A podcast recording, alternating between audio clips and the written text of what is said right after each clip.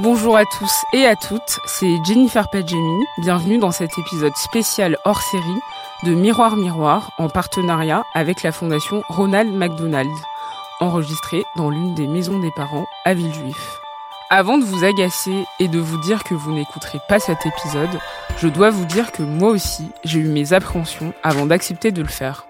Mais c'est avant de comprendre la nécessité de ces maisons pour les parents qui ont des enfants lourdement malades et qui n'ont pas forcément les moyens de payer un hébergement, souvent des hôtels, à côté des hôpitaux qui les prend en charge. Je vous invite donc à m'accompagner découvrir cette maison des parents où j'ai passé une journée chargée en émotions.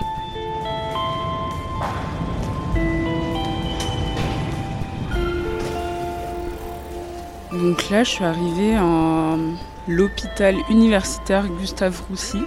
Je suis en train de chercher la maison des parents. Je suis pas sûre d'où je suis après avoir marché 30 euh, minutes. Donc je vais demander euh, où c'est. Bonjour, excusez-moi, vous savez où est la maison des parents? Enfin, c'est dans le coin en tout cas.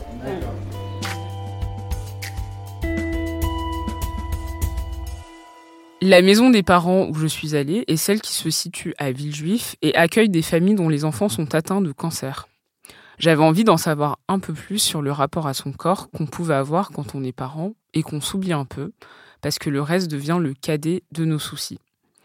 C'est sans doute l'une des expériences pro les plus difficiles qu'il m'ait été donné de réaliser, parce que c'est un sujet pas évident, mais j'ai constaté que ça faisait aussi du bien à certains parents de se confier et d'admettre que oui, ils avaient pu faire l'impasse sur leur apparence, sur leur corps, sur eux-mêmes tout simplement, parce qu'ils se sentaient une responsabilité auprès de leur enfant.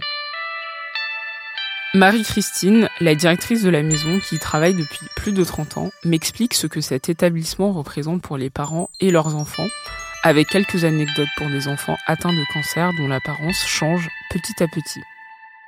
L'Institut Gustave Roussy et sa pédiatrie ayant une réputation internationale sur le traitement des tumeurs solides du cancer de l'enfant, accueille des enfants qui ont pour la grande majorité déjà été traités dans les hôpitaux de proximité, en France ou à l'étranger. Et compte tenu la résistance au traitement traditionnel ou l'échec thérapeutique tout simplement, viennent pour la mise en place de traitements palliatifs. Ça explique donc ces deux points qui nous caractérisent ici. La première, c'est qu'on a un rayonnement international également, donc plus de 40% des familles sont des familles qui viennent des quatre coins du monde. Le deuxième, c'est que forcément le taux de mortalité est relativement élevé puisque ce sont des enfants qui sont encore une fois dans des situations très complexes, euh, surtout pour les familles qui viennent de très très loin. Alors ici, euh, cette maison, elle peut accueillir 20 euh, familles. Donc on a 20 chambres avec des salles de bain, des chambres de taille différentes pour accueillir des familles de composition différentes.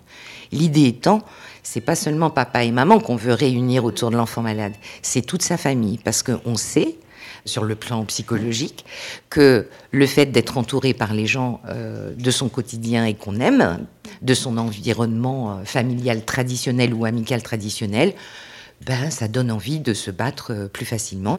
Bon, à la chimio, on perd ses cheveux, on est malade, on a des fortes fièvres, on n'a plus d'appétit, on ne ressent plus le goût des aliments, etc. Et puis, ben, très précisément, ben, son corps change, son physique se modifie, alors c'est vrai qu'en fonction des tranches d'âge, ben, ça a une incidence plus importante qu'une autre. On va dire chez les préados et les ados, ben, ne serait-ce que la perte des cheveux, c'est en soi presque plus catastrophique pour les enfants que d'avoir un cancer. Donc ça explique en quoi ben, justement l'image est importante et on va faire en sorte de conserver cette image. Et ici, en tout cas, nous sommes un lieu de vie on n'est pas médicalisé, c'est un choix, c'est volontaire, c'est pour que les enfants se retrouvent dans un environnement normal de vie où leur image va être, euh, ils vont être reçus comme des enfants avec ce qu'ils sont, avec l'idée effectivement de les accompagner dans leur questionnement en faisant des relais avec les psys de l'IGR ou les socio-esthéticiennes de l'IGR qui travaillent beaucoup avec les enfants, euh, de pouvoir travailler à supporter la modification de son image. Alors bah, visuellement, hein, c'est d'abord l'atteinte physiologique, c'est-à-dire qu'on a mal quelque part. Donc euh, il y a déjà ça, la douleur. Après, c'est les effets des traitements, ce qu'ils vont euh, occasionner sur le plan physique. Et ça, ça se fait petit à petit. Donc déjà, il y a l'acceptation de la maladie, ce qui n'est pas simple. C'est parce qu'on va sortir du cadre normal de vie. On va plus à l'école, on n'est plus à la maison, on est dans un hôpital, on est quand même éloigné d'un cadre normal de vie. Tout ça, ça a un impact. Alors forcément, le physique et les atteintes physiques ben, sont visibles. Ici, ce qui était très intéressant, quand je suis arrivée dans les premières années, tous les enfants portaient des perruques. La quasi-totalité. Aujourd'hui, il n'y a plus un enfant qui met une perruque, même chez les ados et les pré-ados. On a travaillé avec les socio-esthéticiennes sur la pose des turbans pour les, les, filles, les casquettes ou les bandanas pour euh, les garçons, pour qu'on puisse avoir un style, comme ils disent, donc maintenir. Et ça, c'est intéressant parce que voilà, c'est eux, c'est de leur propre demande, c'est leur propre demande, leur propre souhait. Donc ça, c'est quelque chose d'important. Mais ce qui est important, c'est que notamment dans ce lieu-là, ici, tout le monde est là pour la même raison. Et donc, les perruques, c'est très bien, sauf que ça gratte, ça tient chaud, que c'est pas habituel. Malgré tout, j'ai le souvenir d'une jeune euh, fille de 15 ans qui avait des cheveux euh, jusque derrière les genoux et qui les avait coupés et avait fait confectionner avec ses propres cheveux sa perruque. Donc on pouvait imaginer, voilà. Mais même ça, c'était inconfortable pour elle. Et au bout de quelques temps, et quand je dis euh, très très vite, hein, c'est quelques mois après l'ouverture de cette maison, qui a ouvert en septembre, on va dire dès le mois de janvier, il n'y avait plus aucun enfant qui portait sa perruque. Et ça fait des années que j'ai pas entendu une maman ou un papa me dire est-ce que vous connaissez quelqu'un qui pourrait euh, organiser quelque chose pour euh, avoir une perruque, comment ça, combien ça coûte, etc. Plus du tout. C'est pour dire que le fait d'être dans un lieu qui est attentif à l'image aussi, et qui respecte l'image et qui respecte la modification du corps dans le contexte euh, dans lequel sont les enfants, ben ça aide à supporter l'insupportable parfois. Petite visite de la maison initiée par Marie-Christine, la directrice de la maison, et Emre, son adjointe, qui va bientôt la remplacer. Alors, on va commencer par euh, le rez-de-chaussée.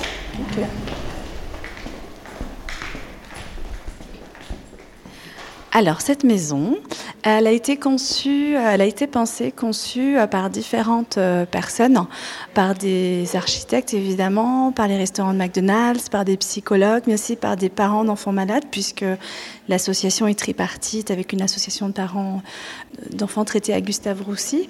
Et du coup, elle a été pensée pour qu'elle soit confortable, agréable et lumineuse, comme on va le voir. Donc, elle fait 1850 mètres carrés. Elle comporte 20 chambres. les chambres sont des espaces privatifs avec des salles de bain. Et puis, vous avez tout le reste sont des espaces communs.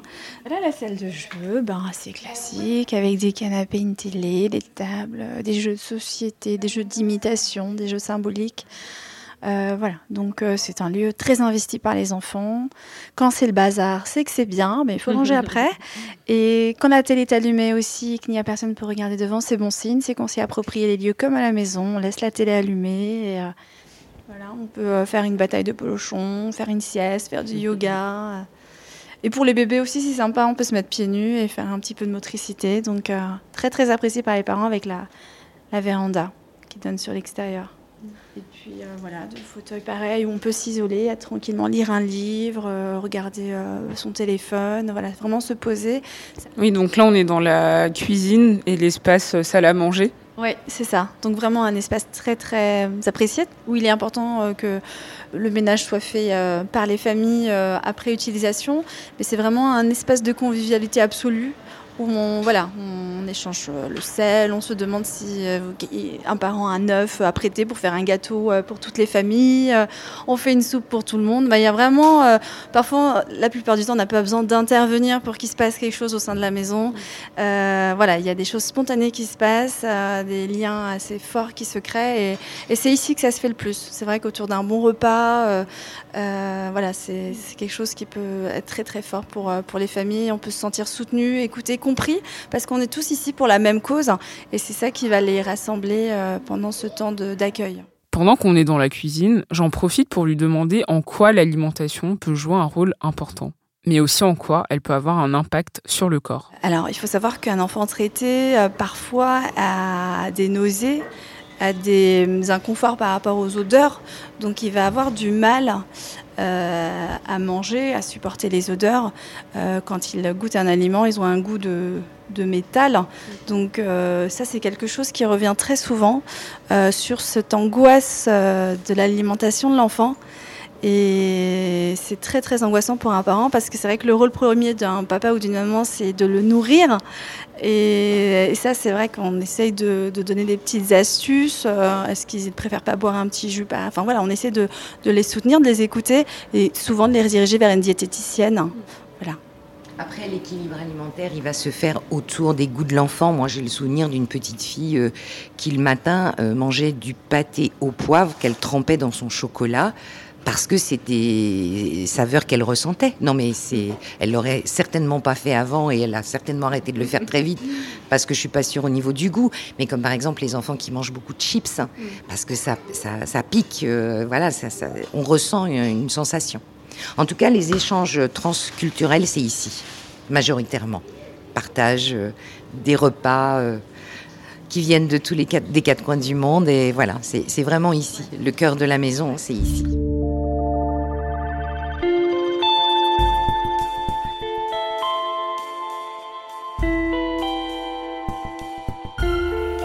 Ils n'ont pas besoin de s'adapter à cette nouvelle vie, c'est cette nouvelle façon de vivre qui va leur imposer ce qu'ils pensent être des choix. Et ça, c'est très différent.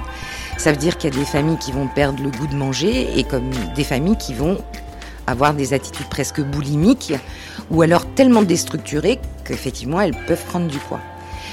Comme on vous l'a dit, nous, notre inquiétude et notre souci, euh, c'est vraiment de prendre soin des familles et c'est au regard de ce que ce qu'on peut nous dire et nous témoigner les enfants eux-mêmes. Je me souviens d'un petit garçon un jour qui vient me voir, il me dit, tu sais, c'est de ma faute si maman elle est triste, parce qu'en plus elle est moche. Avant, elle se maquillait, elle se mettait des jolies robes, etc. Donc, il nous alerte sur le fait qu'il y a un changement et que ce changement, il est à cause d'eux. Donc, faut pas les faire culpabiliser. Ils ont assez à, payer de, de, supporter cette maladie. Donc, associer les parents et de dire, voilà, quand vous vous comportez comme ça, quelles sont les incidences que ça peut avoir, parce qu'on dit toujours, hein, les enfants, ils ont des petites antennes cachées, on ne sait pas trop où, mais ils savent bien si on a le cœur brisé ou pas, même si on sourit. Ça, ils savent. Et donc, nous, notre mission, c'est d'alerter les familles, de leur dire qu'il faut maintenir, euh, autant que faire se peut, la vie assez habituelle Prendre soin de soi, c'est prendre soin de l'autre. Si on ne s'alimente pas correctement, on va s'épuiser, on va se fatiguer. Et quand on est auprès de son enfant, on n'a pas l'énergie de jouer avec lui, alors que l'enfant, de quoi il a envie D'avoir un parent qui continue à jouer et à faire des choses. Si c'est un parent qui est complètement épuisé parce que mauvaise alimentation, mauvais rythme de vie, ben ça va pas. C'est valable tout ça aussi pour le sommeil, par exemple. Astrid a quitté le Burkina Faso, son mari et ses deux autres enfants pour venir en France soigner sa fille de 12 ans, atteinte d'un cancer lourd. Elle craque devant moi quand on évoque la question de l'image, car elle-même ne se reconnaît plus. En fait, je suis arrivée à la maison des parents euh, parce qu'il y a mon enfant malade et qui est suivi à l'Institut Gustave Roussy. Vu que nous venons de l'étranger, euh, voilà, on est là. Euh, pour pouvoir faire les soins facilement. Ben, en fait, à, ce âge, j'ai vu euh, ce qui arrive euh, avec les traitements et tout. C'est difficile pour elle, je le sens, parce que là, elle n'est pas habituée à ne pas avoir de cheveux. Les cheveux sont complètement tombés et du coup, elle refusait de sortir euh, de sa chambre à l'hôpital. Mais bon, heureusement, elle a repris confiance. Mais je sens que voilà, euh, c'est difficile pour elle et bon, elle, elle prend plus soin d'elle comme elle le faisait avant. C'est vraiment très difficile pour moi euh, quand je voyais l'apparence de l'enfant avant et maintenant, euh, ça fait quand même une grande différence. Mais j'essaie de discuter avec elle. je suis au quotidien à ses côtés pour essayer quand même autant que je peux de l'amener à être radieuse, de, afin qu'elle soit quand même très bien habillée de temps à autre. Mm. C'est très difficile pour moi parce que là, pour quelqu'un qui m'a connu de par le passé, et maintenant ça fait deux personnes différentes, si bien que la famille, quand ils me voient sur WhatsApp et tout, il y en a qui coulent des larmes parce que pour eux, c'est pas la même personne.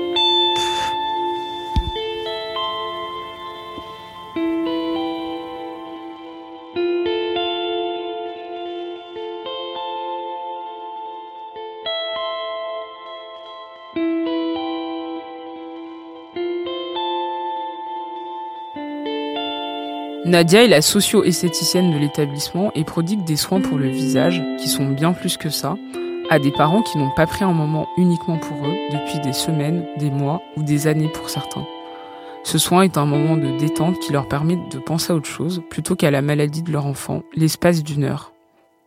Euh, je suis euh, à la maison des parents depuis à peu près une dizaine d'années. Alors les parents, euh, quand ils arrivent la première fois à la maison des parents, ils sont en état de choc. Donc vraiment même pour les approcher, c'est très difficile. C'est-à-dire même le bonjour, c'est un peu difficile. Donc évidemment, ils sont accompagnés aussi par la, directrice Marie-Christine, par les, les, salariés dans les démarches administratives. Mais quand ils viennent me voir moi, c'est que déjà, ils ont, ça veut dire qu'ils ont accepté de recevoir une séance de ma part chose qui est très difficile de la part d'un parent qui vient dans un premier temps euh, en urgence euh, pour euh, accompagner son fils pour une opération, une chimiothérapie qui doit se faire vraiment dans l'urgence. Et première chose, c'est qu'ils sont un petit peu, ils, expriment cette, cette sensation d'être, d'avoir atterri vraiment sans rien. Ils arrivent, ils n'ont pas de brosse à dents. En fait, c'est vraiment la première chose qui les choque, c'est d'avoir tout laissé derrière eux, leur chez eux, et d'être arrivé en état d'urgence, comme si en fait il fuyait quelque chose ou comme si euh, voilà le temps l'aurait compté et justement venir chez moi, me donner cette heure, euh, vraiment se permettre de s'autoriser un soin. Une heure c'est énorme euh, pour eux, donc c'est énorme. Ils peuvent pas laisser leur enfant hospitalisé et s'autoriser vraiment juste de dire oui je vais être bien. En plus on leur garantit qu'ils vont être bien. Ah non, je, ils s'autorisent pas d'être bien tout simplement. Donc quand ils arrivent, ben, ils sont un petit peu partagés. voilà, ils pensent que c'est un soin de beauté classique quand ils arrivent, après, en fait, la prise en charge, elle est globale, ils se rendent compte que c'est différent. Et, euh, effectivement, donc l'approche elle-même, et que ce protocole est vraiment, il existe vraiment pour des gens comme ça. Ça peut paraître un, soin de luxe, mais en réalité, c'est vraiment un soin qui est vital pour ces parents-là. Parce que c'est à cet instant-là qu'ils réalisent à quel point ils sont mal, à quel point euh, ils sont dans le déni, à quel point ils sont pas prêts à lâcher quoi que ce soit. Et donc, du coup, elles sont vraiment dans un état très, très critique. Et, euh, c'est vrai qu'on euh, on ne peut pas négliger la dimension holistique, un peu énergétique de ce soin-là. Et qui, aussi, qui est aussi la clé de ce soin-là. Euh, c'est-à-dire qu'on prend la personne dans sa dimension globale. C'est voilà, pas que physique, pas que aspect beauté extérieure, mais vraiment c'est l'intérieur. Et la personne sent vraiment, qu'on soit sensible ou pas à l'énergétique, les gens sentent des choses. Et c'est ça qui est extraordinaire parce qu'ils s'approprient la séance et, euh, et, du coup, ils sentent qu'ils ont réalisé un travail sur eux-mêmes avec, euh, avec euh, des fois des explications, parce que des fois ils ressentent des choses. Et, ou alors moi, du coup, c'est moi qui ai ressenti des choses, parce qu'il y a des flux, des échanges de flux. Et donc, quand l'information est importante pour la personne, je lui dis. Et effectivement, et là aussi, c'est un autre clé aussi de la séance, c'est que ce que je vais leur dire, c'est vraiment quelque chose qui va réellement les accompagner et changer quelque chose pour eux, pour les jours qui viennent. Et c'est quelque chose qui devient du coup concret. Nadia me lit certains passages de son livre d'or qui l'ont particulièrement touchée. Là, par exemple, j'ai un, la première page que j'ouvre, donc j'ai euh, un message du 8 août 2012, et c'est écrit par le petit Malik et sa maman. Très chère Nadia, grâce à toi, à tes gestes de soins du visage, tes produits naturels, merci de nous donner l'occasion d'avoir un moment de détente à nous, parents, à qui le visage subit jour après jour les agressions des pleurs. Merci de nous donner des espoirs. Donc Swad et Petit Malik, avec plein plein de fleurs autour euh, du, petit, du petit message.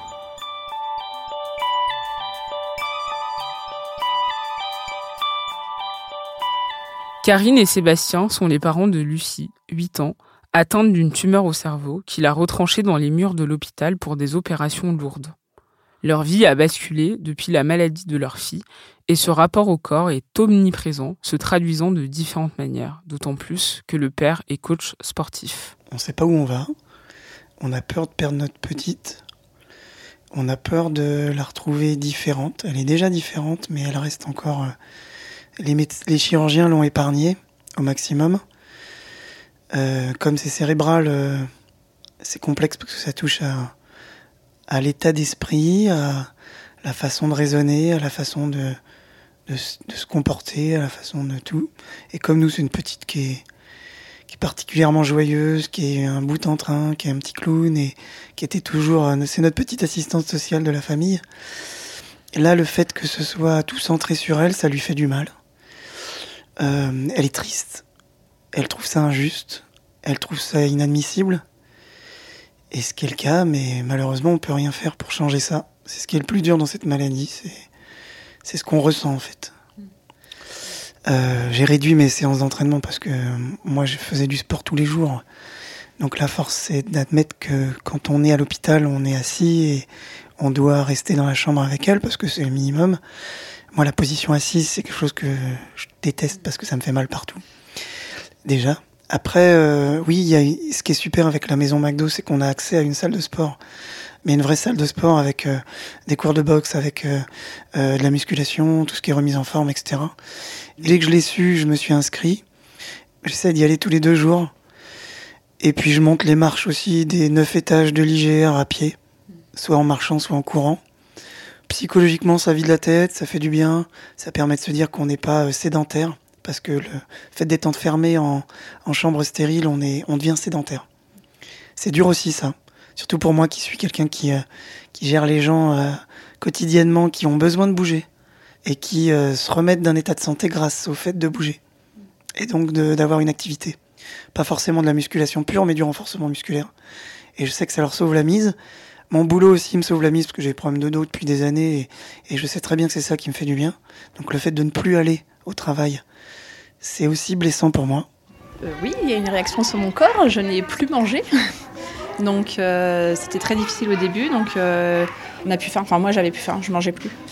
Jusqu'au temps où je, voilà, je me suis évanouie et puis il fallait que je mange. Donc je me suis nourrie pour me nourrir, juste pour tenir le coup. Et puis euh, voilà, a, en fonction des périodes, on remange parce qu'on est un peu chez nous. Euh, voilà. Moi, je remangeais quand on était tous les quatre en famille, sinon je j'avais pas faim. Voilà, c'était assez terrible. Donc euh, effectivement, ça se voit parce que enfin, j'ai perdu 8 kilos en, en, deux mois. Donc voilà. Donc effectivement, ça, voilà, c'est encore des effets. Moi, je suis arrivée ici, on est revenu là pour le traitement ici. Là, ça y est, j'ai plus faim. Alors il y a des périodes où ça va aller, hein, mais il y a des moments où voilà. Mais bon, on sait qu'il faut manger. Elle le sait hein, qu'on va pas bien, on fait pas semblant. Mais euh, on essaye de, voilà, de se maintenir en forme parce qu'on sait que c'est important. On dit même à des nouveaux parents qui arrivent, il faut prendre soin de vous. C'est la phrase un peu euh, basique, il faut prendre soin de soi. C'est facile à dire, c'est pas si facile à faire. Et on le sait que ça fait du bien. Prendre un petit peu de temps, faire un massage, euh, voilà, euh, s'habiller comme on s'habillait avant, euh, prendre le temps de se maquiller. Enfin, moi, je me maquille plus depuis 4 mois. C'est que je suis très fatiguée. En plus, là, elle est en chambre stérile, donc on a une charlotte sur la tête, on a un masque sur le visage, donc le maquillage, c'est bon, ça, ça, frotte et tout. Et il faut enlever tous les bijoux pour être dans la chambre. Donc moi, je mets tout le temps des bijoux, j'ai tout le temps des bracelets. Donc là, il faut les enlever toute la journée, donc du coup, je les porte plus, vous voyez c'est dans la normalité. Mais souvent, on n'a pas le temps, parce que même des fois, à la maison, elle est mal, elle vomit. Enfin, bon, vous voyez, euh, on est dans l'urgence, quoi, tout le temps. Et puis à l'hôpital, on a le temps. Enfin, le temps est long, mais pour autant, on n'a pas de temps. Entre les allers-retours ici, se faire à manger, euh, s'occuper des affaires. Enfin, on a beaucoup de temps sans en avoir. Donc, euh, bah, mon mari, qui fait du sport tout le temps, euh, n'en fait presque plus par rapport à ce qu'il faisait. Donc, lui, oui, oui, il a, il a fondu musculairement.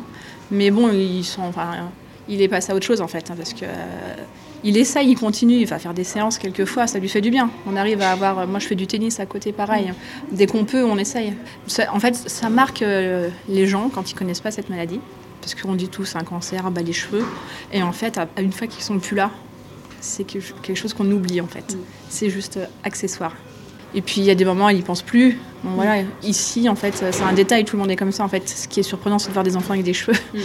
Mais bon, à l'extérieur, elle met son petit foulard. Euh, à la maison, elle vit sans rien sur la tête. Mais quand il y a ses copines, elle met son petit foulard. Euh, voilà, mm. ça dépend des lieux où elle est. Mm. Au début, moi, j'ai mis plusieurs semaines. Tous les matins, quand je la voyais se réveiller sans ses cheveux, c'était dur. Mm. Avec mon mari, on se disait, waouh, maintenant, ça y est, c'est fini. Puis elle a des cicatrices partout sur la tête. Donc, c'est. Euh... Donc, non, non, et puis elle est belle comme ça. Parce que, bon, bah voilà, c'est comme ça. Non, maintenant, on est habitué. Et puis ça, c'est un détail en fait, les cheveux. Oui, bah, en, en, fait, on n'y pense pas mm. quand on n'est pas dedans. Mais maintenant, vraiment, le détail, c'est les mm. cheveux. Quoi. Parce qu'elle a d'autres soucis sur son corps qui ne se voient pas, qui sont plus graves que Comme ça. Quoi euh, bah, elle a des problèmes euh, bah, enfin, dus à la maladie, quoi, mm. des, des, des, infections, enfin, des choses euh, qui ne se voient pas physiquement. Voyez et qui sont plus problématiques que juste des cheveux qui tombent. Parce que les cheveux, ça repousse. Donc euh, voilà.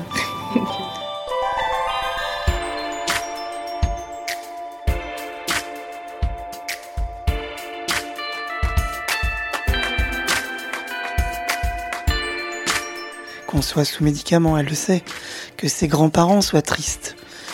Oui, ça lui fait forcément du mal en plus. Elle nous a plusieurs, moi plusieurs fois, elle m'a dit, mon corps il est méchant. Pourquoi il fait ça? Il a fallu lui faire comprendre que son corps il n'était pas méchant, que son corps c'était sa façon d'être et sa façon de vivre, et que c'était grâce à lui qu'elle allait survivre, qu'elle se réapproprie son corps, lui faire comprendre que la maladie c'était pas son corps, que c'était une maladie qui s'était insérée dans son corps, mais que son corps il allait lutter contre ça. Psychologiquement, elle a l'âge de comprendre et à la fois elle est, elle est encore une enfant. Elle croit encore au Père Noël, je crois. Elle croit encore à la petite souris. À côté de ça, elle n'a pas de croyance euh, de religion, mais elle croit en son doudou lapin. Donc c'est Dieu lapin. Et ouais, oui, elle est, elle est triste de nous voir tristes. C'est ce qui nous a fait mal à un moment donné, c'est qu'elle nous a souvent demandé si on était triste et, et, ça lui faisait mal au cœur. Quand on lui dit nous qu'on est triste, qu'elle nous va pleurer, ça la fait pleurer. Alors qu'elle est plus centrée sur elle, donc elle est pas triste, elle est triste pour elle, mais elle est vraiment très triste pour nous. Et ça, c'est dur, hein, c'est encore plus dur à subir pour nous. Et elle a pris 5 ans en, en 3 mois. Elle nous rend triste parce qu'on la voit se dégrader. Cette injustice, elle est, elle est immorale. On a envie des fois de la prendre dans nos bras et de partir, tout décrocher, tout détacher, partir et lui dire viens, on s'en va. On, on profite d'un an de vie. Euh, on part au soleil, on part, euh, voilà, 100% vivre, mais c'est pas possible. Parce que ça marche pas comme ça.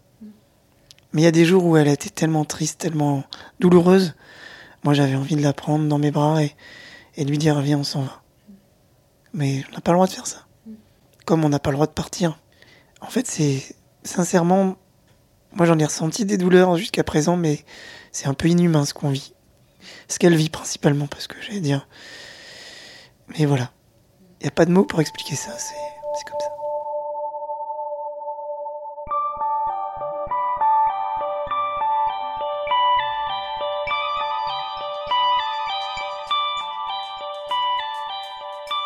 Comme on a pu l'entendre, dans cette épreuve de la maladie, le corps apparaît comme cet élément qui fait souffrir la personne malade, dans ce cas les enfants parfois préados, parfois en pleine adolescence, et qui commencent à développer ce regard sur leur apparence changeante, en raison de la perte de cheveux ou des cicatrices dues aux nombreuses opérations. C'est aussi pour les parents un corps qui maigrit, qui change, qui se fatigue à cause des allers-retours incessants à l'hôpital et la peur de perdre son enfant se regarder dans un miroir, s'alimenter correctement, faire du sport, se maquiller deviennent des activités normalement simples, impossibles à faire par manque de temps ou d'envie. Pourtant, prendre ces moments peuvent tout changer et aider ses parents à reprendre le contrôle de cette maladie qui touche injustement leurs enfants et à sortir de cet état de détresse. Merci beaucoup aux familles d'avoir accepté de témoigner si ouvertement et pour continuer à découvrir le projet de la Fondation Ronald McDonald, retrouvez d'autres épisodes sur le podcast Dans la maison des parents tout au long du mois de septembre. Quant à moi, je vous retrouve à la rentrée. Binge